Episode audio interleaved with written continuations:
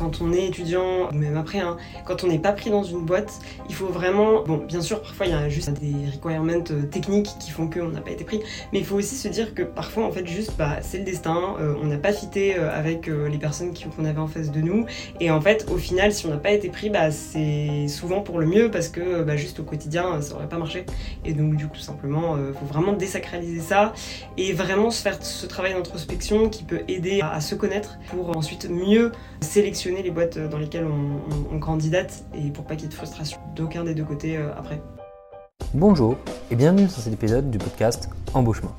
Je m'appelle Anguerre Best et j'ai décidé de créer ce podcast pour que les étudiants puissent mieux comprendre ce qu'il se passe dans la tête d'un recruteur, qu'il soit RH ou bien chef d'entreprise. Afin de vous aider au mieux dans vos recherches de stage ou d'alternance, j'ai créé une plateforme de mise en relation entre les étudiants et les recruteurs sur des domaines bien spécifiques, c'est-à-dire cybersécurité, machine learning, blockchain et metaverse, software ou bien d'autres encore. Si vous souhaitez en savoir plus ou que vous cherchez un stage ou une alternance, vous pouvez visiter notre site web jobshop.studio. Le lien est fourni dans la description du podcast. Merci, bonne écoute. Aujourd'hui, je suis chez Joko avec Valentine Mandon qui s'occupe des People Ops chez Joko. Valentine, bonjour. Hello Enguerrand Aujourd'hui, on est là pour discuter un peu de ce que c'est que les valeurs au sein d'une entreprise et comment elles sont diluées au sein du processus de recrutement. Est-ce que dans un premier temps, pour les auditeurs qui nous écoutent, tu pourrais te présenter, présenter ce que tu as fait, ce que ton background? Ouais, carrément. Alors, euh, donc moi, j'ai pas du tout une, formation euh, de RH ou euh, en recrutement. moi, j'ai fait des études de, sciences politiques. ensuite, je suis passée par le VC, donc euh, je ne sais pas si tout le monde est familier avec ça, mais c'est le venture capital, c'est les fonds d'investissement qui investissent euh, dans des startups. Ensuite de ça, j'ai voulu euh, passer de l'autre côté de l'investissement et donc c'est là que je suis rentrée chez Joko en stage et j'étais bras droit de Xavier, qui est donc CEO et cofondateur de Joko. là, j'ai touché à pas mal de choses, j'ai touché au people, j'ai touché aux produits, j'ai touché un peu au droit, à la finance et j'ai décidé de rester en fait chez Joko en CDI. Et donc après avoir terminé mes études, je suis revenue euh, en tant que People Ops Manager. Et donc ça fait euh, maintenant euh, presque deux ans. quand je suis arrivée, il y avait une quinzaine d'employés. Maintenant, on est une cinquantaine. Donc c'est super cool de voir l'évolution de la boîte pendant ce temps-là. Ok, très cool. Concrètement, pour les gens qui pourraient ne pas connaître Joko, est-ce que tu pourrais pitcher ou nous expliquer un peu ce que fait Joko? Ouais, carrément. Euh, donc Joko, euh, notre vision, c'est vraiment d'avoir un impact positif sur euh, des millions de personnes dans le monde. Donc on a commencé par la France. et en fait, on leur permet tout simplement de pouvoir consommer de manière plus intelligemment. Donc concrètement, ce que ça veut dire, c'est qu'on a créé une app mobile. Donc on est vraiment une boîte tech euh, et qui, grâce à la technologie, va euh, accompagner les utilisateurs euh, dans toute leur expérience d'achat sur Internet et, donc, et en magasin également d'ailleurs. Et donc, on va leur permettre de payer moins cher. Donc, on a des fonctionnalités comme le cashback, la remise de codes promo automatiques ou encore le tracking des prix, le buy now, pay later. Et sinon, on va aussi pouvoir leur permettre de consommer de manière plus responsable. On a notamment, on vient de développer un calculateur d'empreinte carbone qui te permet de savoir quelle est l'empreinte carbone de tes achats. Et enfin, on leur permet de gagner du temps avec des fonctionnalités comme euh, le paiement en un clic euh, ou encore euh, le fait qu'on ait développé notre propre navigateur intelligent. Aujourd'hui, on a plus de 2 millions d'utilisateurs, plus de 2000 marchands partenaires. donc voilà, ça c'est sur la partie produit et sur la partie culture. Donc on a maintenant plus de 50 employés dans la boîte.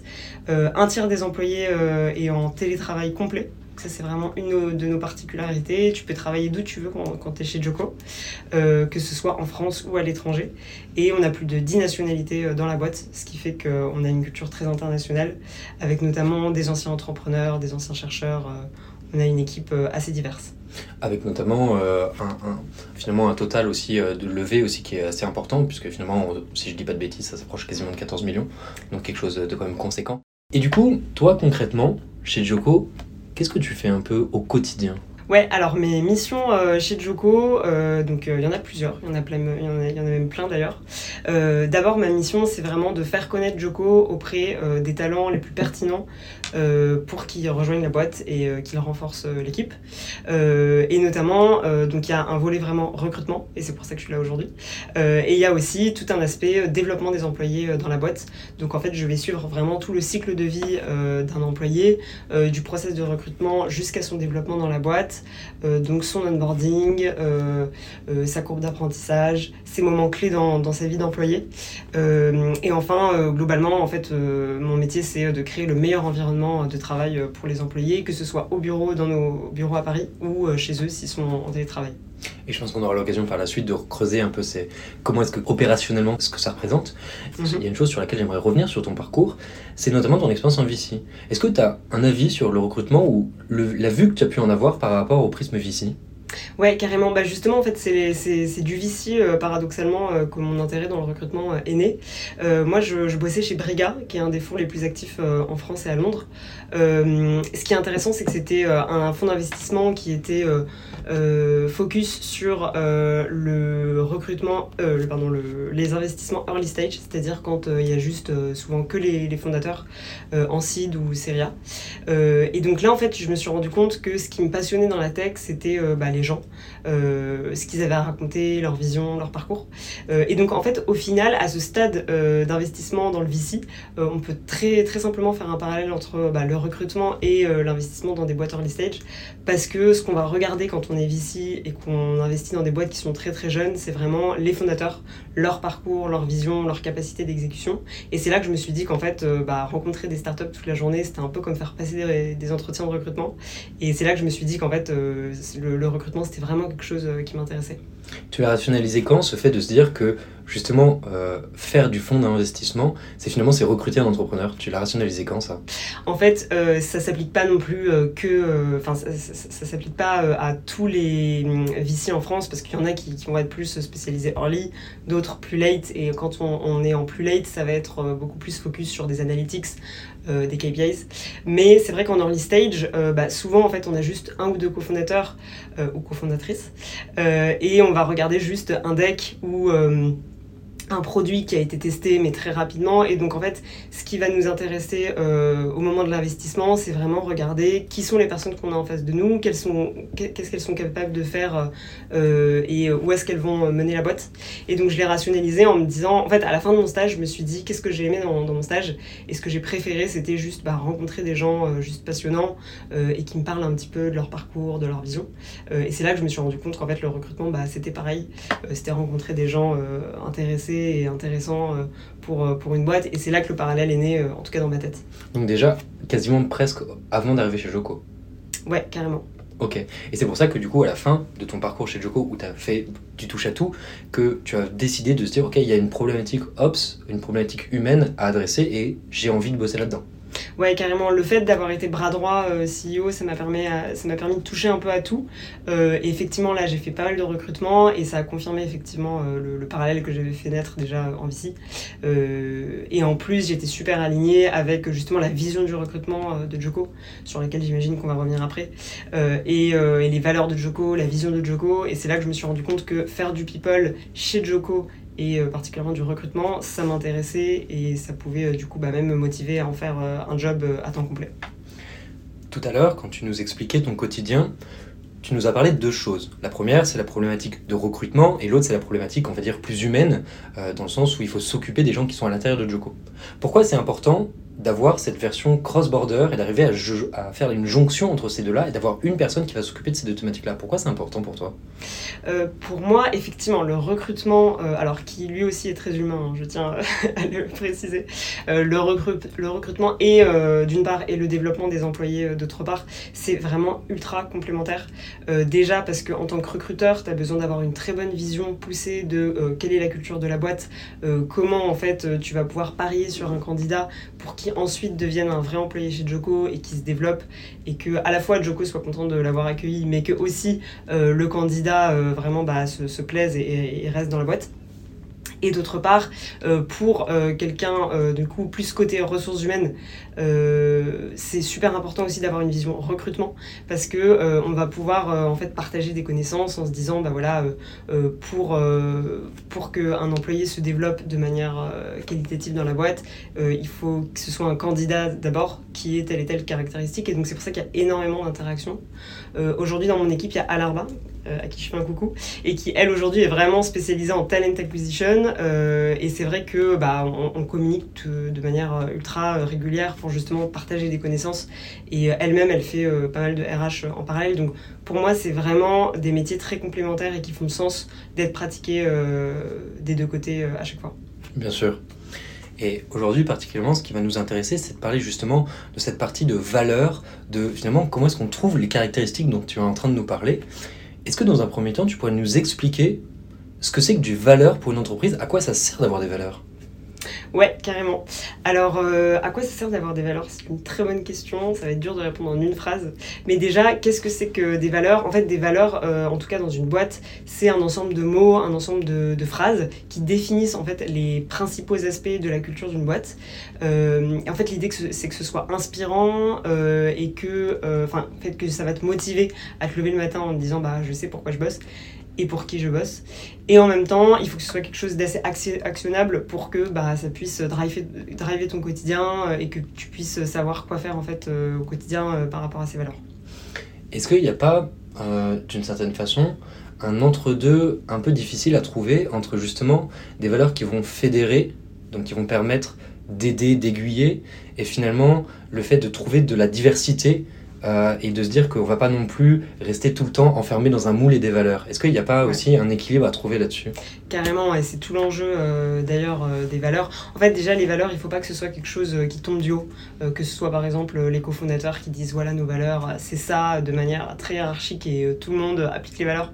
Au contraire, les meilleures valeurs et celles qui perdurent le plus en général dans le temps, c'est les valeurs qui viennent du bas, qui viennent en fait tout simplement bah, des employés qui eux-mêmes vont en fait incorporer ces valeurs et qui vont se rendre compte que c'est ça qui les unit et donc euh, qui, qui, va faire donc euh, émerger un certain nombre de, de, phrases et d'idées. Euh, nous d'ailleurs c'est la manière par laquelle on a défini nos valeurs chez Joko. On a fait un workshop il y a maintenant deux ans où en fait on s'est posé la question mais qu'est-ce qui nous unit, qu'est-ce qui nous motive au quotidien?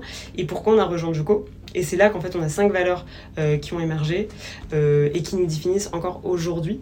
Et pour en revenir à ta question de comment tu trouves un équilibre entre euh, quelque chose à la fois de, qui, te, qui te reflète et, et qui soit pas trop artificiel, L'idée, c'est vraiment euh, d'avoir des valeurs qui soient euh, pas trop, euh, pas trop restreintes. L'idée, c'est d'avoir des, valeurs qui soient assez larges pour pouvoir accueillir bah, des gens qui viennent de parcours ultra divers et qui permettent d'avoir à la fois de la diversité dans l'équipe, mais en même temps des guidelines qui vont pouvoir inspirer tout le monde au quotidien. Très clair.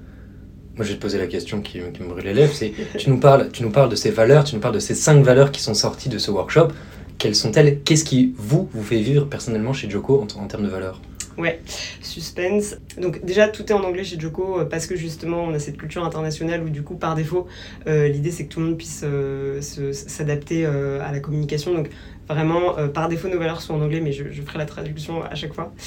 Alors, notre première euh, valeur chez Joko, c'est set de bar high.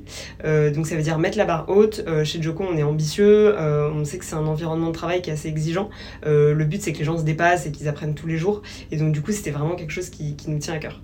la deuxième valeur, c'est get things done. Ça veut dire bah, faire les choses, quoi, être efficace. au quotidien, on partage plein de, conseils pour être plus productif. on a notamment la méthode produit, qui est une méthodologie de management de projet qui est partagé par toutes les équipes, même en dehors de l'équipe produit. Si ça vous intéresse, on pourra y retourner après. Euh, mais en tout cas, voilà, c'est euh, vraiment, on essaye de faire les choses et, euh, de ne pas laisser traîner les sujets pendant trop longtemps. la troisième valeur qui nous tient à cœur, c'est care for others. Donc, c'est vraiment prendre soin des autres. donc, déjà, prendre soin des autres au sein de la boîte, donc s'entraider au maximum, être sûr que chacun peut se développer à son rythme et de manière efficiente et aussi euh, prendre soin des autres en dehors de Joko. Donc euh, vraiment, c'est pour ça qu'on a plein de piliers euh, RSE qui sont importants pour nous. D'ailleurs, on vient d'avoir le label Bicorp, donc on est assez content. Est-ce que tu peux juste préciser ce qu'est le label Bicorp pour les gens qui pourraient ne pas connaître le label? Ouais, carrément. le label B Corp, c'est un, un, label qui est remis, enfin qui est octroyé par une organisation internationale qui va avoir des critères très exigeants en matière de RSE. Et donc ça va être, donc ça va couvrir des aspects environnementaux, mais aussi des aspects de euh, bien-être en interne, euh, développement des employés, euh, etc., et d'inclusion. donc vraiment, ça va reprendre plusieurs piliers, notamment bah, qui ont été définis par l'ONU. Euh, et l'idée, c'est voilà, de pouvoir euh, euh, désigner une entreprise comme responsable. Alors nous, aujourd'hui, on a encore plein de choses à faire. on est très fiers d'avoir eu ce, label, mais ce n'est juste que le début d'une très grande aventure. en fait, avoir le label Bicorp, nous, ça nous a surtout aidé à nous rendre compte de tout ce qui était encore possible de faire et de schématiser tout ça un petit peu dans nos têtes. Mais en tout cas, voilà, c'est vraiment un label qui va définir une entreprise comme ayant des engagements RSE assez importants au sein de son organisation. Tu nous parlais justement des cinq valeurs qui définissent Joko. Tu nous parlais de Care for Others. Et du coup, peut-être que tu peux avancer sur les deux autres valeurs qui restent. Ouais, carrément. Il en reste, euh, il en reste encore deux euh, pour les curieux. la donc la quatrième, c'est Never Stop Learning. Donc le but, c'est euh, bah, de, laisser euh, les employés euh, apprendre au maximum et toujours que ce soit pendant leur onboarding quand ils arrivent dans la boîte, mais même après 4 ans dans la boîte. Bon, la boîte n'a que 3 ans, donc globalement, c'est pas possible. Mais pour ceux qui, sont là, en tout cas depuis le début, on veut créer un environnement où ils apprennent tous les jours et ça, c'est super important pour nous, notamment via le partage des connaissances, mais aussi aller solliciter des ressources en externe. Et enfin, la dernière valeur, c'est Make, in, make it fun. Donc l'idée c'est vraiment bah, en fait de pas se prendre au sérieux, euh, de, passer du bon temps tous ensemble et que voilà même si on est euh, euh, on travaille et, que voilà on, est très ambitieux, on a quand même vraiment cet aspect de bah, juste en fait kiffer quoi, genre passer du bon temps tout en travaillant et ça c'est super important pour nous. Great place to work. Dans l'idée aussi. je, je me pose une question parce que effectivement les valeurs comme ça c'est hyper important mais c'est aussi très important qu'elles ne restent pas des mots ou des phrases, des concepts abstraits. Comment concrètement chez Joko vous faites vivre? Comment ça se matérialise chez Joko? Ouais. Alors déjà, ça se, matérialise euh, parce que donc déjà dès le process de recrutement, euh, et je pense qu'on va y revenir, euh, c'est quelque chose qui nous tient à cœur. C'est en fait quand on va rencontrer les candidats et qu'on va passer du temps avec eux, on va vraiment se poser la question est-ce que on projette cette personne en fait dans la boîte? Et est-ce qu'on est sûr que elle va matcher avec ses valeurs? Mais au-delà de ça, est-ce que on est sûr que le candidat a envie lui-même de, se projeter et que, que nos valeurs sont euh, alignées euh, aux siennes. Ça fait que du coup, en fait, par défaut, euh, toutes les personnes qui rejoignent Joko sont par défaut alignées à ces valeurs parce que bah, aussi elles, sont, elles nous ont rejoints parce qu'elles étaient alignées à ça. Ça, c'est le premier sujet. Et le deuxième sujet, c'est que nous, en fait, on va mettre plein d'initiatives en place au quotidien que ce soit à l'échelle bah, du coup de l'équipe People bien sûr, parce que nous on va être moteur euh, de, voilà, de, de, mise en place de process, de politiques qui, on, où on va s'assurer qu'elles sont alignées avec ces valeurs. Et aussi tout simplement, euh, bah, c'est du day-to-day, c'est euh, on, est tous rassemblés autour de ces valeurs et donc spontanément il y a des choses qui émergent, qui n'étaient pas forcément voulues par l'employeur entre guillemets, mais juste des initiatives des employés qui, qui sont alignées avec tout ça. Tu nous parles de valeurs qui sont transmises ou du moins sur lesquelles on commence à, dont on commence à parler pendant le processus de recrutement. En tant qu'étudiant, comment est-ce que c'est challengé, comment est-ce que c'est challengeable pour l'entreprise pour aussi finalement faire l'envers de la pièce, de se dire est-ce que cette entreprise me correspond? Ouais, carrément. Moi, quand euh, justement je cherchais un stage euh, en start-up, euh, en particulier en plus après avoir fait du VC où je rencontrais des entrepreneurs toute la journée, j'étais devenue assez exigeante sur ce que j'attends d'une boîte. Et effectivement, en fait, je pense que quand on est candidat, et même quand on est étudiant, hein, enfin je veux dire, c'est faut pas du tout avoir un, syndrome de l'imposteur ou quoi que ce soit. quand on commence un process de recrutement, bah, on est tout à fait à sa place et donc il faut aussi l'avoir en tête.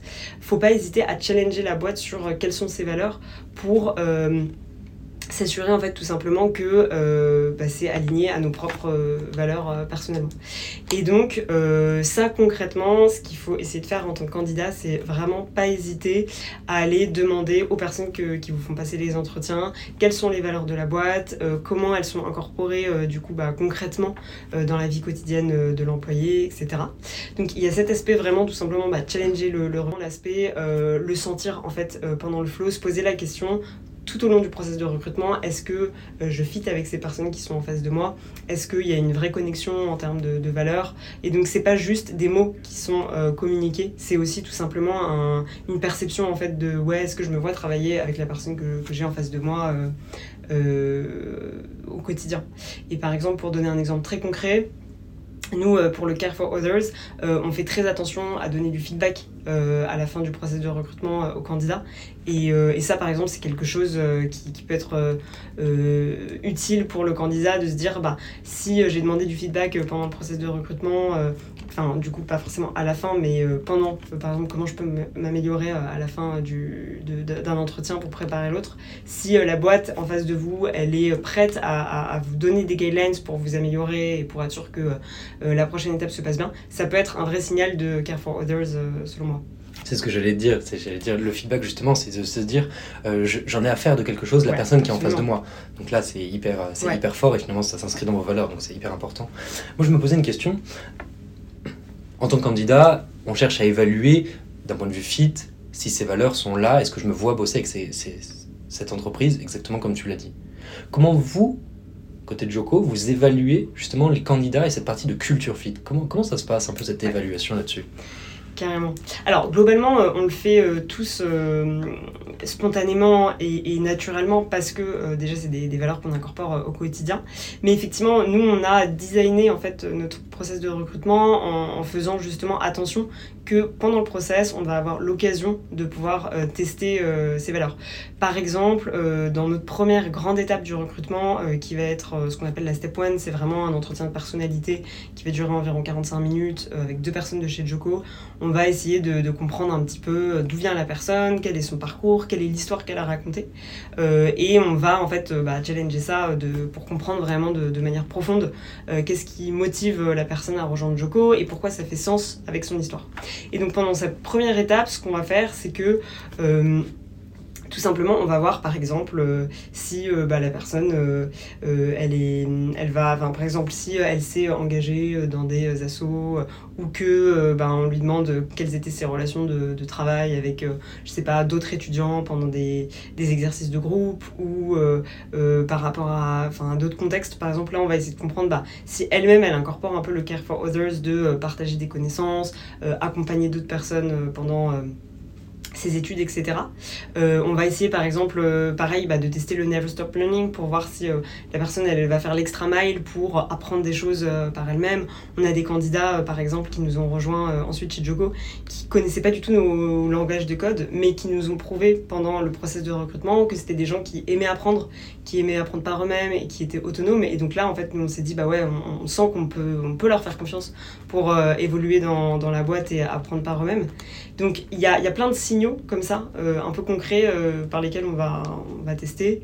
Et enfin, euh, le make it fun, bah, tout simplement, on, va s'assurer que la personne en face de nous, elle se prend pas au sérieux, qu'elle peut faire, alors pas forcément des petites blagues, parce que j'entends que pendant un processus de recrutement, parfois on a un peu la, la pression, donc c'est tout à fait normal, mais que voilà, la personne se prend pas au sérieux, qu'elle a une ouverture d'esprit qui fait que on peut s'amuser avec elle tout en travaillant, et ça c'est super important. Comment vous effectuez cette bascule entre le moment où vous avez détecter un talent qui correspond sur tous les ensembles et le fait de l'intégrer dans la culture de boîte via l'onboarding? Comment ça se passe, notamment sur les aspects de valeur? Qu'est-ce qui peut se passer? Comment vous pouvez préparer? Comment vous pouvez intégrer tout ça dans l'onboarding? Euh, alors là, euh, effectivement, nous, pour faire ça, ce qu'on a fait, c'est qu'on a développé un process en interne où, en fait, au bout de, par exemple, un mois, deux mois, trois mois, euh, le manager et l'équipe People vont se poser un certain nombre de questions sur l'intégration de l'employé, où on va justement, en fait, reprendre nos valeurs, plus une analyse un peu de, l'évolution du, du, niveau technique de l'employé. Mais en tout cas, sur la partie valeur, parce que c'est ça qui nous intéresse aujourd'hui, on va se poser bah, la question, est-ce que cette personne euh, met la barre haute? Est-ce que cette personne avance dans ses projets? Est-ce que cette personne euh, est là pour les autres, euh, prend soin de l'équipe, etc. Et donc là, on va voir tout simplement bah, des, choses un peu concrètes au quotidien. et donc ça va nous permettre en fait de, nous dire est-ce que effectivement il y a bien ce fit? Alors en parallèle, nous on, fait ultra attention de s'auto-challenger et justement voir si nous on, incorpore aussi ces valeurs dans l'assessment de la personne. Donc par exemple, on va voir si bah, on care for others, est-ce qu'on on prend le temps de laisser à la personne de bien s'intégrer? Il y a des personnes qui s'intègrent en une semaine, il y en a d'autres qui, mettent deux ou trois mois. Ça dépend vraiment des gens. Et donc, en fait, le, but, c'est juste de passer du, temps avec eux, comprendre comment ils ont l'habitude de s'intégrer dans un groupe, qui n'est pas un exercice facile pour tout le monde. Et donc on laisse vraiment sa chance à tout le monde et euh, justement on essaie d'être inclusif euh, au maximum par rapport à ça. C'est rigolo que tu parles justement de cette thématique finalement d'auto-feedback, c'est-à-dire de se dire est-ce que nous on fait les choses bien? Comment est-ce que vous encadrez un peu l'entretien des valeurs, de se dire on a été juste ou non? On, on a dévié de la ligne directrice qui, qui était la nôtre finalement, qui était en lien avec les valeurs ça, c'est vraiment super dur. J'ai pas de, réponse parfaite, mais en tout cas, nous, ce qu'on essaye de faire, c'est euh, de, de qu'il n'y ait jamais une seule personne euh, dans l'analyse du développement d'un employé. Donc, euh, par exemple, si le manager va être responsable de, remplir, de répondre aux différentes questions, il va toujours y avoir une ou deux personnes minimum de l'équipe People pour bah, le challenger et également son manager à lui-même pour pouvoir justement être sûr qu'on est équitable d'un employé à l'autre parce que notamment euh, pour un manager, euh, il y a quelque chose, un, fait qui va être euh, qui va être considéré comme, comme équitable. Et en fait, pour un autre manager, il aurait une vision complètement différente. Et c'est là tout l'intérêt aussi d'avoir une équipe people pour harmoniser un peu les comportements d'assessment de, d'un manager à l'autre. Très clair là-dessus, très intéressant. Il y, a une autre, il y a une autre question que je, que je garde là depuis un peu trop longtemps, donc j'ai envie de la poser. Tu nous as parlé en tout début de podcast du workshop qui a servi à créer les 5 valeurs phares de Joko. Est-ce que tu peux me dire plus de ce workshop? Qu'est-ce que c'est? À quoi il ressemble? Comment il a été construit? Et comment est-ce que vous êtes arrivé à ce résultat-là? Ouais, alors, euh, donc c'était pas moi qui l'avais construit, euh, c'était les, fondateurs. Je vais essayer quand même de donner un petit, euh, un petit résumé de comment ça s'est passé, mais globalement, en fait, c'était une discussion vraiment très, très ouverte, un exercice très simple, et c'était tout simplement se demander, en fait, bah, qu'est-ce qui nous réunit aujourd'hui? Euh, quelles sont les valeurs qu'on a en commun et quelles sont les valeurs vers lesquelles on a envie d'évoluer en fait. Quelle est la vision euh, de Joko à la fois en tant que, produit, mais aussi euh, quelle est la vision de Joko en tant qu'entreprise, c'est-à-dire en, tant que groupe d'individus qui, se retrouvent et qui vivent ensemble au final. Et donc, du coup, voilà, c'est comme ça que, en fait, par des questions très ouvertes, c'est des valeurs qui, qui, ont émergé très spontanément. Et après, bien évidemment, euh, les employés n'ont pas tous dit la même chose, mais on a essayé de garder euh, bah, les valeurs qui étaient les, les plus euh, communes, en tout cas, à tout le monde. Qu'est-ce qui vous a un peu poussé là-dedans? Est-ce que tu, tu, as une idée de pourquoi est-ce que ce, ce, ce besoin de valeur a émergé justement? Euh, ça, effectivement, euh, donc déjà, il y a le besoin de valeur qui a émergé euh, au début quand on n'avait pas encore défini. Et il y a aussi tout simplement ce besoin qui, se révèle être une, nécessité au quotidien. Et même, ce qui, quand on a créé les valeurs, on dit une quinzaine d'employés, maintenant on est une cinquantaine. C'est toujours vrai, il y a toujours ce besoin. Ce besoin, c'est que c'est important pour pouvoir prendre des décisions, pour pouvoir avancer en tant qu'entreprise et pour pouvoir assurer le bon développement des employés dans une entreprise, d'avoir en fait des lignes directrices euh, au-delà du produit pour lequel euh, on travaille tous et, qu'on se qu'on se dépasse au quotidien. Euh, vraiment ce côté un petit peu de quel est en fait l'humain, quels sont les, piliers de, notre culture d'entreprise. Et, ça nous aide vraiment déjà au quotidien pour prendre des décisions. Par exemple, quand on va voilà, accueillir un, employé dans l'entreprise, bah, voilà, on va, va s'assurer de bien lui communiquer bah, les valeurs pour être sûr que lui se développe de manière homogène. Et également quand on va lancer des projets. Par exemple, le Care for Others, c'est quelque chose qui, qui nous a même aidé à développer des fonctionnalités produits. Par exemple, on vient de développer, comme je le mentionnais, notre calculateur d'empreinte carbone. Ça, c'est important parce qu'on on, a envie de donner un aspect vraiment impact à notre produit, euh, impact positif sur euh, les utilisateurs. Euh, et donc ça va nous aider à la fois pour aider les employés à se développer, mais aussi à développer notre produit. pareil pour le Never Stop Learning, on a mis en place bah, des politiques justement qui nous aident à, se développer en tant que boîte.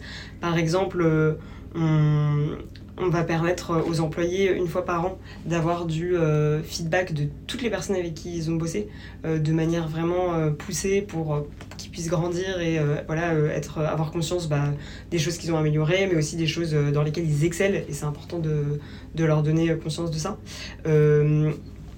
Pareil sur l'impact, on permet à tous nos employés de bosser, tu vois, deux ou trois jours par, euh, par semestre euh, euh, pendant leur temps de travail pour une asso de leur choix. donc tout ça, c'est des choses vraiment... En fait, les valeurs, ça nous aide aussi de quand on, quand on se dit, voilà, on a, on a envie d'investir dans la culture de la boîte, on a envie d'investir dans nos employés, bah, qu'est-ce qu'on va faire? Et ça, ça nous aide en fait à prioriser justement ce qu'on va développer parce qu'il y a des, des, milliards de choses qu'on pourrait faire. donc c'est vraiment un moyen de priorisation avant tout. Moi, je me pose aussi une question. C'est que toujours d'un point de vue étudiant, on ne sait pas toujours quelles sont nos valeurs, en quoi est-ce qu'on croit. C'est, parfois, c'est des choses un peu difficiles à, créer. Et je me pose la question de est-ce qu'il y a une démarche en tant qu'étudiant qu'on peut adopter qui est comparable à celle que peut faire Joko par exemple pour créer ses propres valeurs? Est-ce qu'il y a un processus qui pourrait être similaire ou des questions qu'on peut se poser en tant qu'étudiant pour se dire mais de quoi est-ce que j'ai besoin? Qu'est-ce qui m'anime? Pourquoi je me lève le matin? Est-ce que tu as une idée là-dessus? Ouais, carrément. C'est vraiment une très très bonne euh, question. Moi, je trouve, ça, je trouve que c'est des sujets qui sont vraiment passionnants. Effectivement, euh, et c'est un vrai euh, problème aujourd'hui, hein, c'est que quand on est étudiant, souvent, en plus quand on fait des études un peu généralistes, que ce soit en, en enfin, des études d'ingénieur ou même de commerce, ou moi j'ai fait des études de sciences politiques où vraiment je pouvais un peu tout et rien faire à la fin. J'ai des amis qui sont avocats, j'ai des amis qui font du business, j'ai même des amis qui sont devenus ingénieurs ensuite. Enfin, vraiment, tout est possible, donc c'est vraiment dur de, de se poser la question. Euh, effectivement, je pense que en fait, déjà se demander quelles sont mes valeurs à moi, ça peut aussi, donc déjà, ça peut aider euh, euh, à savoir bah, dans quel type de boîte on va candidater, mais aussi juste tout simplement dans, dans, quel type de boîte on veut s'orienter. Est-ce qu'on veut faire s'orienter dans la tech? Est-ce qu'on veut s'orienter dans quelque chose euh, de, radicalement différent. Et je pense que ce process, c'est tout simplement euh, se poser la question. En fait, moi, il y a un truc que j'avais fait avant de, de, candidater en VC, en startup, etc. Un jour, je me suis juste genre posée dans un café, j'ai pris une feuille blanche, un stylo, et je me suis dit, mais en fait, qu'est-ce qui m'anime quoi? Euh, qu'est-ce qui, me plaît dans la vie, quels sont les sujets qui m'intéressent, qu'est-ce qui est super important pour moi, est-ce que c'est un métier où je vais rencontrer plein de gens différents, ou au contraire je préfère qu'on me foute la paix et que je bosse sur un truc super technique dans mon coin? Ça c'est vraiment des, questions qu'il faut se poser. Et ça va à la fois aider je pense la personne à, à savoir en fait dans quel type d'organisation euh, il a envie de se développer nos valeurs, on sait très bien qu'elles correspondent euh, pas à tout le monde. Quoi. Et, euh, donc, du coup, c'est aussi important, euh, et c'est pour ça qu'on en disait tout à l'heure, de, de, challenger la boîte là-dessus, parce que tout simplement, en fait, les valeurs, parfois, elles correspondent pas à quelqu'un, et donc c'est important d'être sûr qu'on est aligné là-dessus et qu'on a conscience des valeurs de la boîte pour savoir si oui ou non ça nous correspond. Mais je pense qu'il y a vraiment ce travail d'introspection qu'il faut faire en amont et se demander, bah, en fait, qui je suis, qu'est-ce qui me définit, qu'est-ce que j'ai envie de faire, et dans quel environnement j'ai envie de me développer, pour ensuite justement à savoir un peu les valeurs, grosso modo, qui, qui nous définissent et euh, où est-ce qu'il fait sens de candidater euh, pour trouver un stage ou un CDI. Et on en discutait un peu en off. N'y a pas de bonne ou il a pas de bonne ou de mauvaise boîte, il n'y a pas de bonne ou de mauvaise façon de faire. Il n'y a que des choses qui nous correspondent ou qui ne correspondent pas.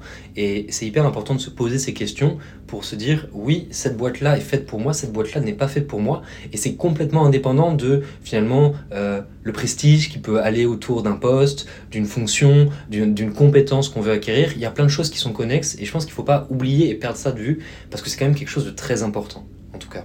Ouais, je suis complètement d'accord, euh, euh, absolument. Et, c'est pour ça que vraiment, euh, quand on est étudiant, ou même après, hein, quand on n'est pas pris dans une boîte, il faut vraiment.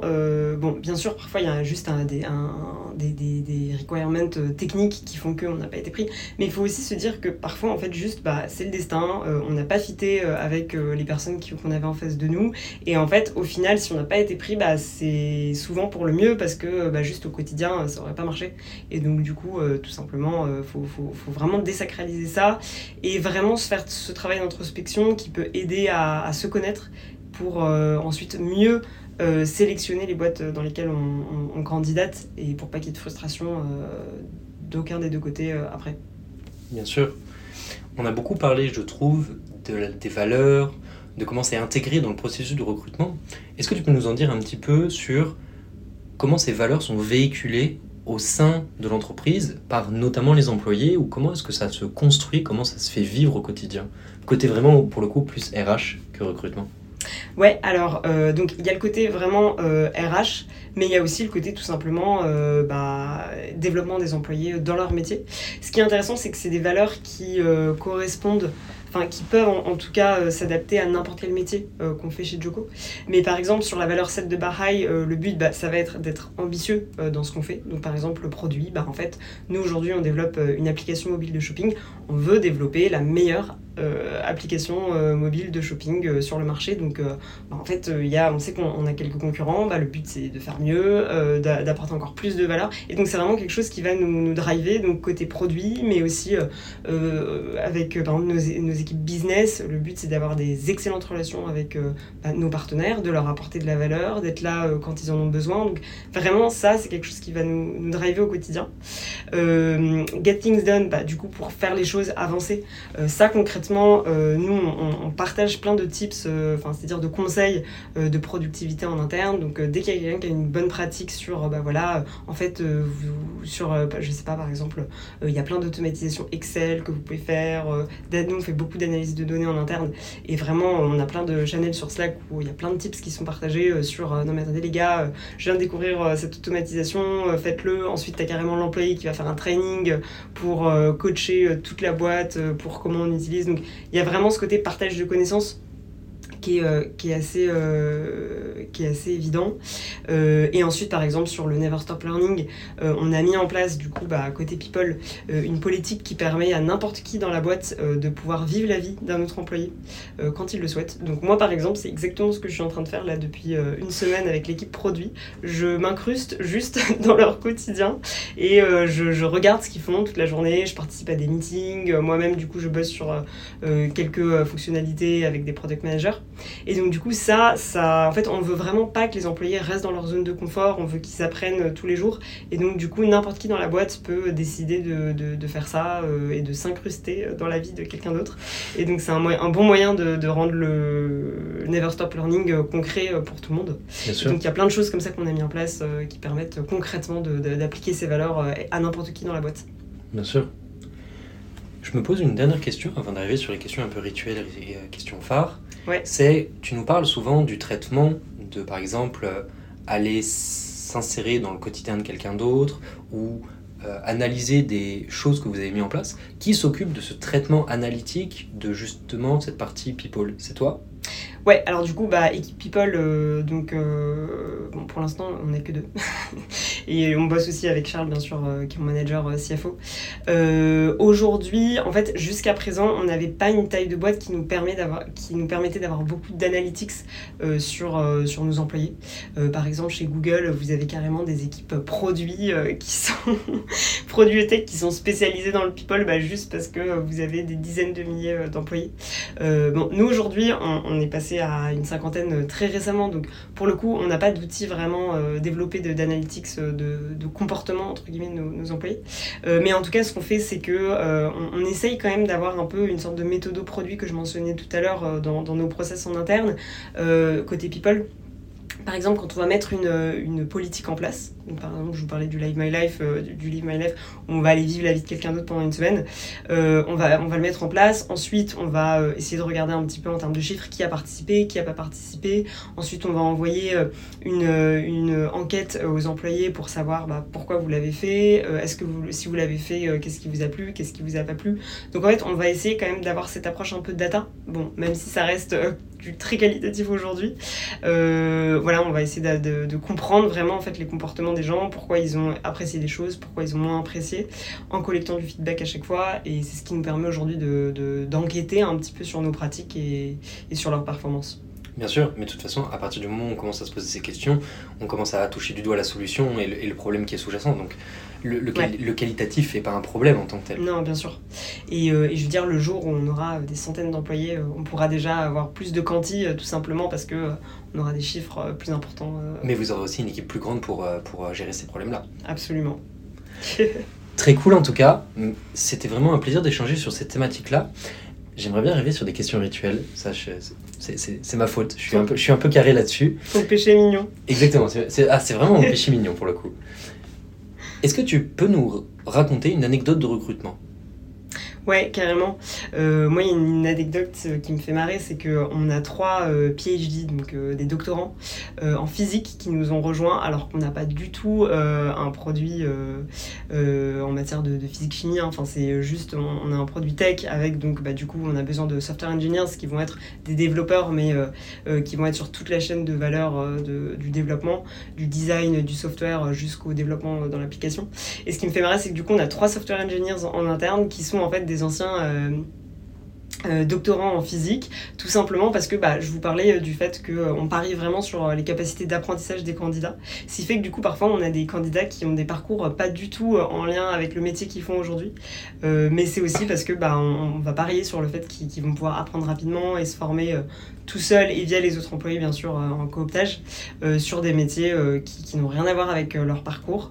Et donc du coup voilà, pour moi c'est une anecdote. Mais culture fit, culture fit avant tout. C'est vrai, culture fit avant tout. Très cool. Une, une, deuxième question, qui est une question que je trouve très importante, c'est comment est-ce que on peut quantifier, comment est-ce qu'on approche du doigt, comment est-ce qu'on touche du doigt un mauvais recrutement? Ouais, alors euh, c'est une très bonne question. Euh, nous, aujourd'hui, il n'y a pas de, KPI ou de, choses qu'on regarde où vraiment on se dit euh, c'est du mauvais recrutement. en gros, nous, ce qu'on appelle le mauvais recrutement, c'est un, recrutement sur lequel on va passer beaucoup de temps et qui, au final, ne va pas porter ses fruits. Et donc, en fait, tout simplement, on va le calculer en termes de temps investi, notamment bah, un process de recrutement. c'est pour ça qu'on va essayer de toujours perdre le moins de temps possible aussi, à la fois pour le candidat, parce que, en fait, investir investir du temps en tant que candidat dans un process de recrutement, ça va être euh, investir euh, bah, de l'énergie, surtout quand il y a des études de cas, etc. Et donc du coup, le but pour nous, c'est euh, de, que, le temps investi à la fois pour le candidat et côté recruteur soit le plus bénéfique possible. Donc en fait, toujours se poser la question à la fin d'une étape du, du process, est-ce que on, projette vraiment la personne? On s'assure qu'elle-même se projette dans la suite du recrutement pour être sûr de ne pas faire d'erreur, de pas aller trop loin dans le process au final, en fait, ça en valait pas la peine ni pour l'un ni pour l'autre. Donc, du coup, vraiment, pour nous, le temps, c'est vraiment euh, ce qu'on va regarder et ce qu'on va essayer d'investir de, de, la, de la, manière la plus efficace euh, possible. Et de toute façon, dans les projets relativement jeunes, le temps, c'est la valeur la plus, la plus rare. Le temps, c'est de l'argent, concrètement. Littéralement, sans parler aussi du manque à gagner. Ouais, bien évidemment. Et de l'énergie euh, investie, tout à fait. Bien sûr. Dernière question qui me tient à cœur personnellement parce que bah, je, fais un peu d'entrepreneuriat, ou du moins j'essaye à, mon échelle. Je me demande, un entrepreneur qui se lance, il n'est pas recruteur, c'est pas son quotidien. Beaucoup de gens appréhendent le recrutement avec des préjugés, des a priori, qui souvent euh, sont pas forcément toujours des bonnes pratiques.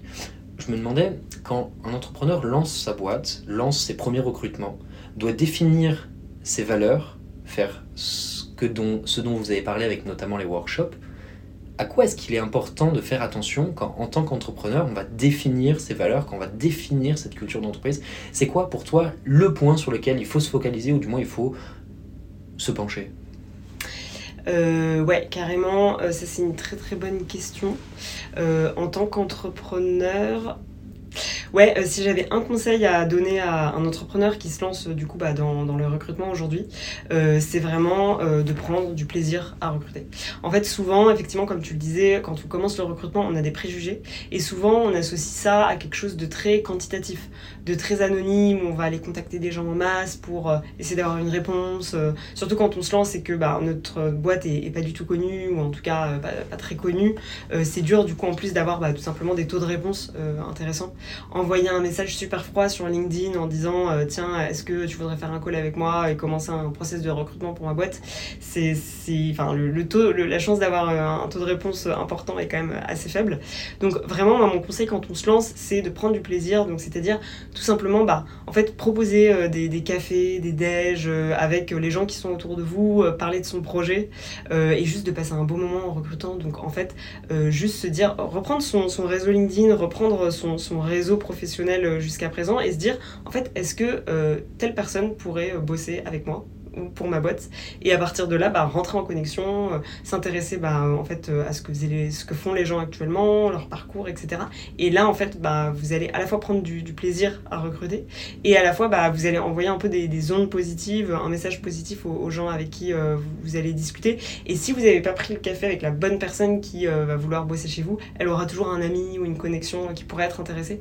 Et c'est beaucoup plus sympa de faire ça que d'envoyer des messages froids sur LinkedIn. C'est, en tout cas, c'est mon, avis.